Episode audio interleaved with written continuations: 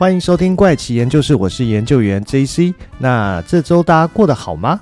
这周呢，其实要来跟大家分享一个未来人的故事哦。因为这几年几乎每年网络上都会蹦出一位自称是来自未来的时空旅行者啊。那目前要分享的这一位呢，就是最新的一位自称是来自未来的时空旅行者。他自称自己来自二一二三年哦。不过这位未来人的故事啊，其实我在去年十二月就看到网络上有人在讲。当时我根据网络上的故事来 Google 以后呢，发现全网就只有一位 YouTuber 在讲这位未来人的故事啊。那我再根据这位 YouTube 的影片中，他介绍他在哪里看到这个未来的故事，跟他提到的账号，我用各种 Hashtag 去查，其实都没有查到跟这个外人相关的半则内容。所以那个时候，我觉得是这位 YouTube 他自己的原创故事啊，所以不具分享的价值啊。因为我在二零二四年预言的那个上集里面就提到，当初节目在做第十七集的时候，就讲了一位来自二零六零年的未来人 KFK，后来呢也被网友揪错，他其实就是一位住在上海的张姓作家所捏造的身份跟杜撰的故事而已。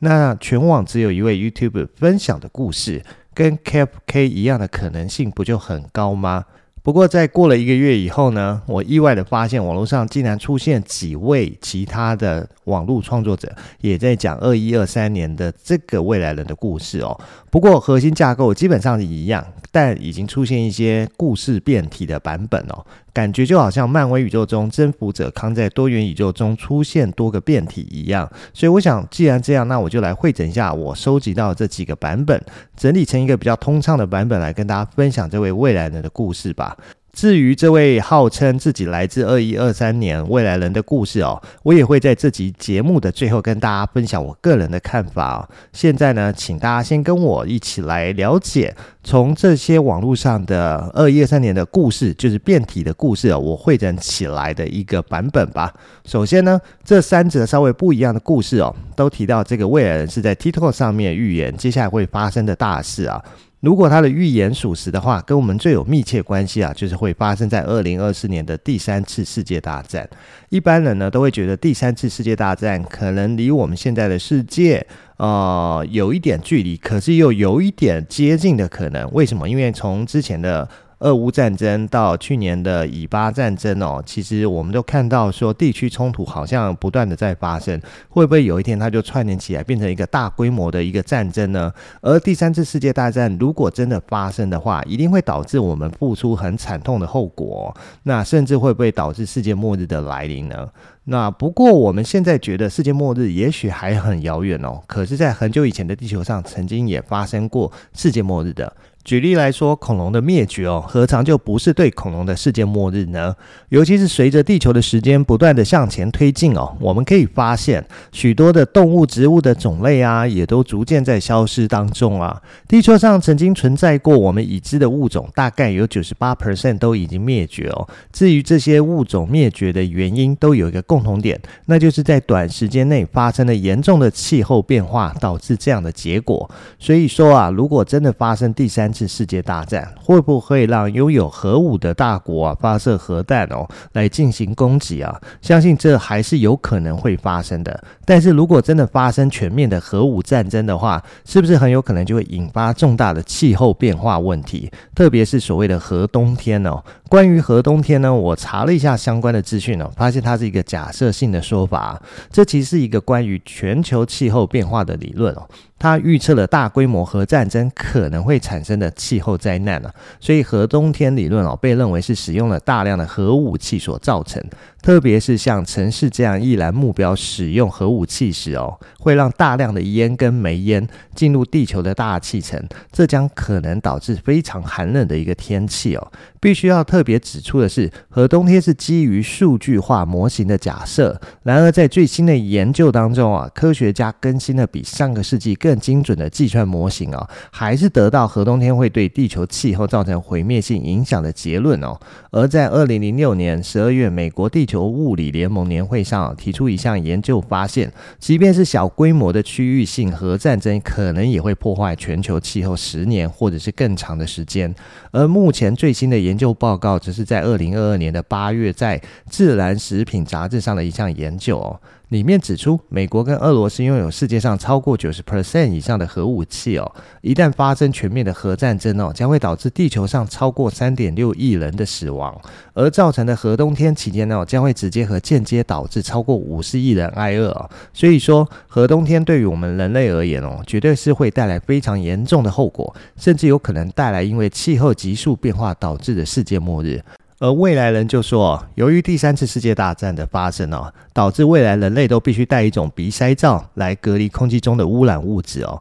你可能会想说，人类的鼻孔设计不就是有鼻毛来进行空气的脏污过滤功能吗？为什么还要多此一举呢？事实上，鼻子里面的鼻毛只能阻隔一部分的灰尘哦。对于一些细小的灰尘跟细菌呢，是无法有效阻挡的。所以，对一些健康比较没那么好的人来说，在灰尘多、细菌多的环境里面，只会增加他们被病菌所感染。于是，在未来的时候呢，就发明了鼻塞罩，给人类用于保护呼吸道的用途。而未来人他声称，这个鼻塞罩的结构其实就是用海绵做成不同规则跟大小的圆柱哦，再加工成子弹型的外头，在子弹型的尾部呢，再装上一个黑色的金属拉环。最后再套用一个无毒的塑胶薄膜润滑剂啊，就完成了。还有在鼻塞罩的内部哦，则加了一些可以杀菌的药品哦。还有就是人们在讲话的时候都是呼吸的状态，所以在停止讲话的时候就可以使用鼻子来吸气啊。接着，未来的人还说，当你知道未来的汽车哦，可能可以使用将近百年的时间，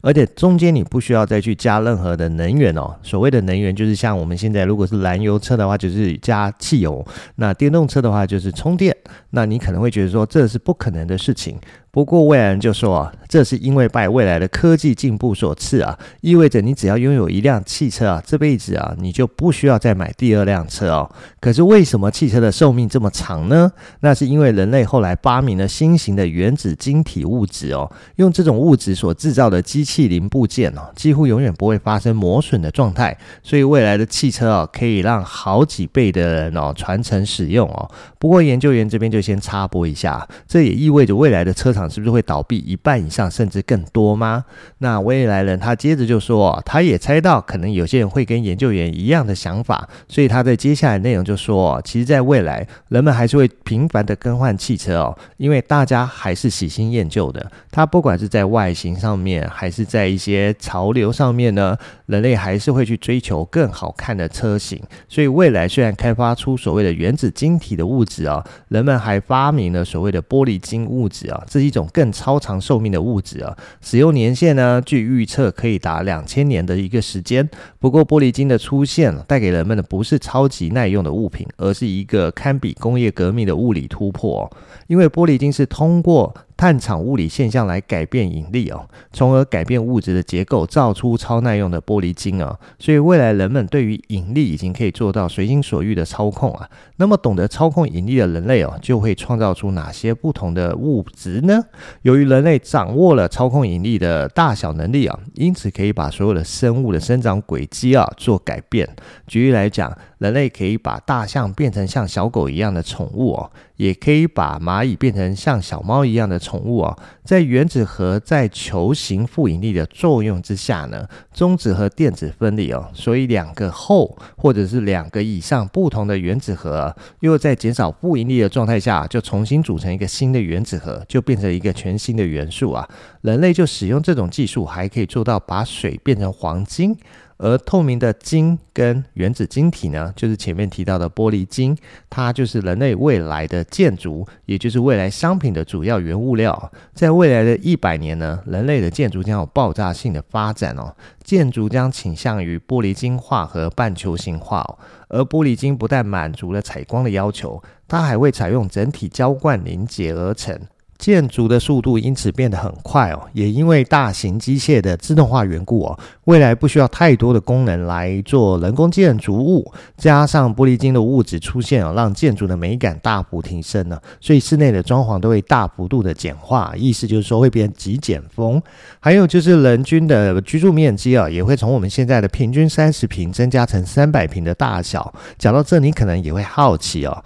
如果说每个人的家里都是三百平哦，土地面积难道够给大家分吗？特别是在都会区的部分、啊。所以未来人就说了，其实将立体平面化，也就是将一个半球体的大型建筑物里面呢，分成许多层哦，要在每一层的平面里面呢，用小的半球体或者是当代建筑的概念来修饰这个城市哦，所以未来花园哦，就成了家家户户可以享受的一个公共建设哦。未来人还声称哦，这个半球建筑哦，堪称是完美的设计啊，已经满足了未来人类所有的需求哦，所以人类将会放弃现在的大自然环境哦，像是山脉啊、河川啊，或者是森林啊。并称现在的地表陆地哦，叫做古典陆地哦。只有想知道古人们曾经生活过的世界是怎么样的人，他们才会搭乘时光机啊，去现在的河川里面哦，去寻找过去的建筑物啊。那接着外人又说，在未来的一百年以内呢，我们还会把种子放在重力引力较小的一个空间里面，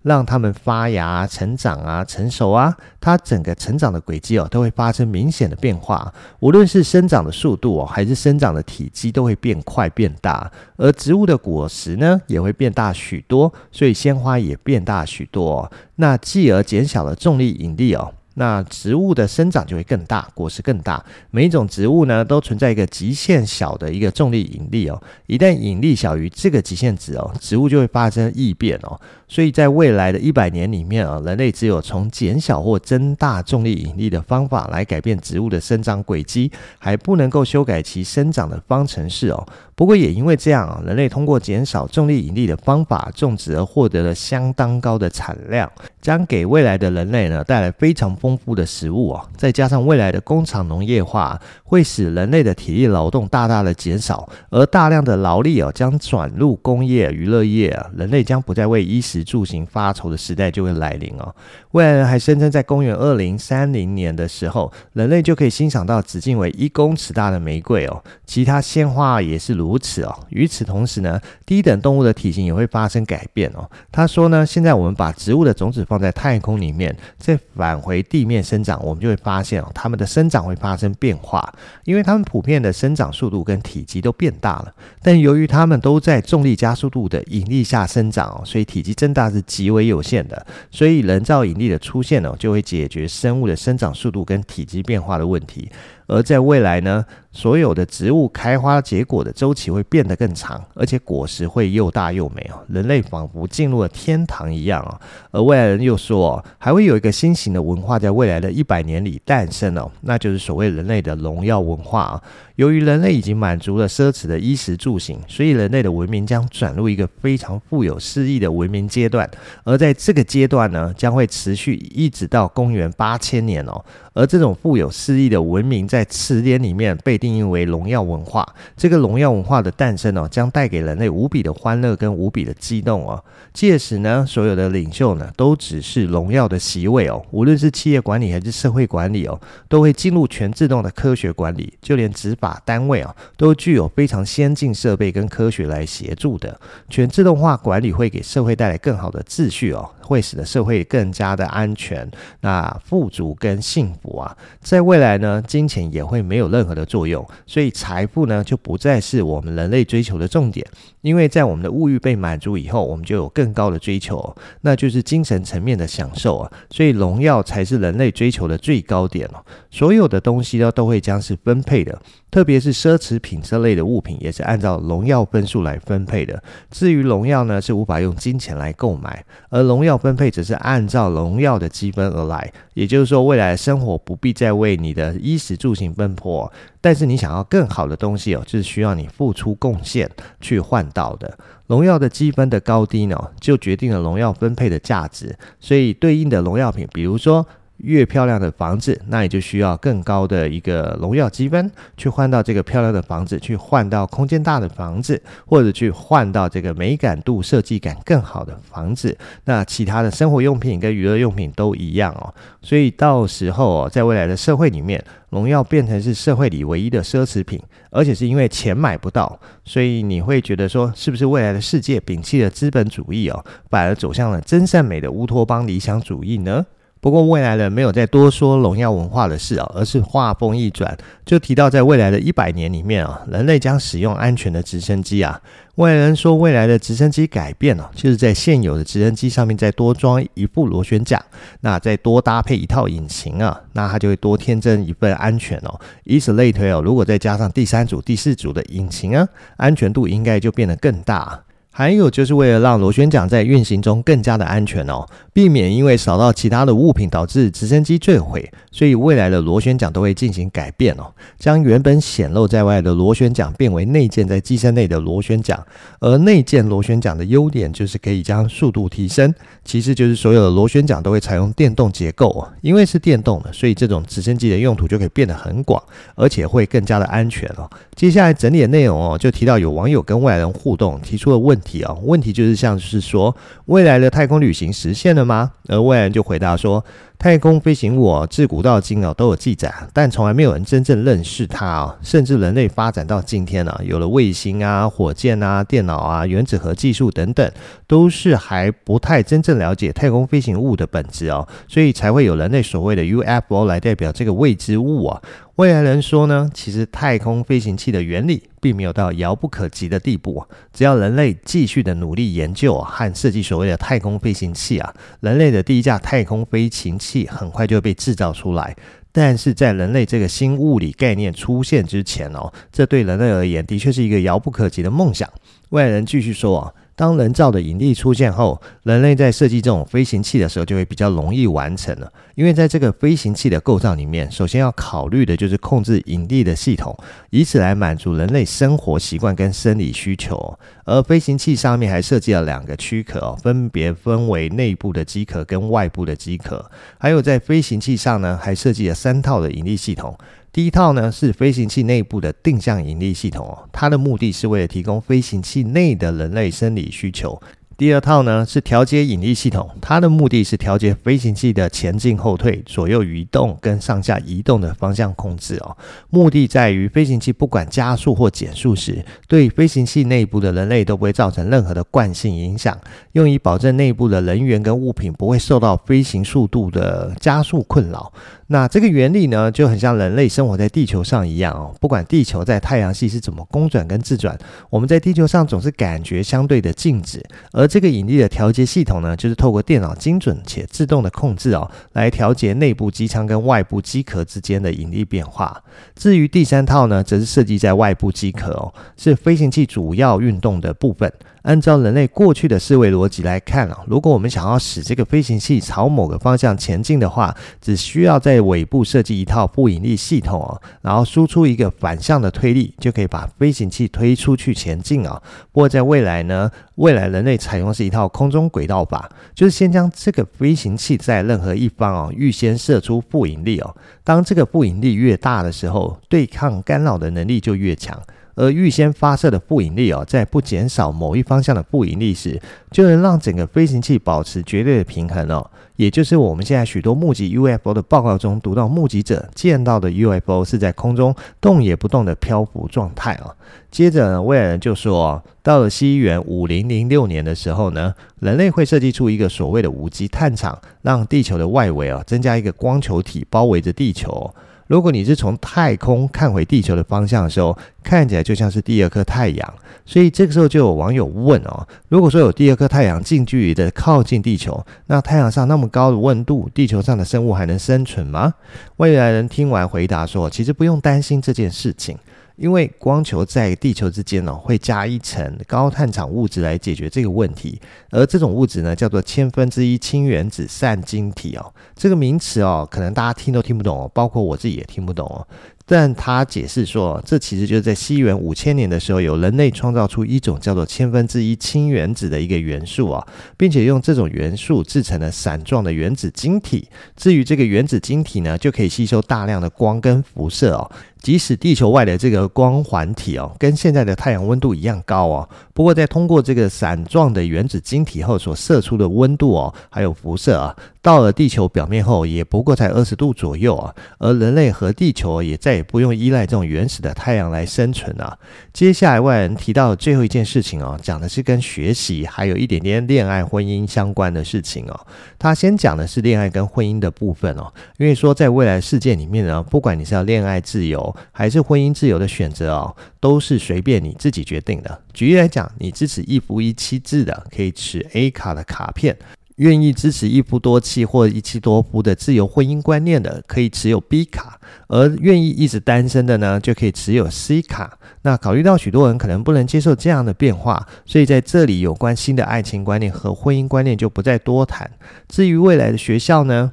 未来人说，他们会从小学一年级就把学校分成三个部分哦。第一个部分叫做学科室，第二个部分叫做创造室，第三个部分就是寝室。那学科室呢，是现在的说法就是教室，在这里解决的是理论问题哦。那至于创造室呢，解决的是学生的创造问题；至于寝室呢，解决的是学生从小培养独立生活的能力啊。未来人说，在未来啊，货币也将退出人类的历史，所以每一个人类一出生就拥有 A 卡、B 卡两种卡。那 A、B 两卡也可以同时兼做身份使用哦。至于小学生呢，有可能一开始就会进入财富与荣誉的原始累积状态哦。A 卡的荣誉可以从小学生的创造室就可以开始获得荣誉哦。那在创造室的部分，则有免费申请专利跟免费保护知识产权哦，它去连接在一起。所以在那个时候，学校的老师啊、导师以及指导员，他们都要充分的信任学生的创造能力，跟努力的帮助学生啊，去培养这种创造力啊。任何人都不可以嘲笑学生的一些奇怪的想法，并且要积极努力的去帮助学生进行实验啊。主要呢，就是要让学生认识事物的本质哦，不管是失败也好，也要知道失败也是一种让你从中学习的经验，而不是所有的失败以后就不可能成功。而失败的原因可能是因为当时的技术缺陷导致，并不代表未来技术成熟的时候它就不能成功哦。所以，我们现代的学生培养呢，是记忆力占百分之九十，而创造力只占百分之十。但是未来的学生呢，则是创造力占百分之九十哦，是跟现在。先刚好是颠倒过来的。至于未来的人类呢，其实会比现代的人类更加忙碌哦。虽然他们的物质文明、精神文明都比我们现在还要进步啊，但是未来人的忙碌程度呢，只是会大幅的增加啊。未来的故事呢，讲到这边其实就突然告一个段落。不过在节目的开始，我曾经说过，在节目的最后，我会发表我自己对这位二一二三年未来人这个故事的看法哦。关于这个未来的故事，我个人认为这应该就是我前面提到那个影音创作者自己找一个题材发挥啊，是他自己原。创的故事啊，因为根据他在影片里面揭露的账号名称跟揭露未来的 TikTok 影片哦，我最后面终于找到了。但是我发现这根本不是同一个账号，根本就是两个账号。而且呢，根据影片创作者揭露在 TikTok 里面的影片画面哦，我找到一模一样的画面哦。那这个创作者他一共只发布了三支影片啊，他的账号名称就叫做二一二三 Time Traveler。那他的三支影片公布时间都在二零二二年的一月二十一号那一天哦。除了第一支影片，他先讲自己来自二一二三年，而且叫做 Nate Hall。那接着他要警告大家一些未来的事情，好让大家知道如何去。避免这些。另外的两支影片呢，就提到在二零五零年会发现恐龙还活着，跟二零二三年意大利火山会爆发而已，根本没有提到这么多未来事情，更不要说还跟网友互动哦。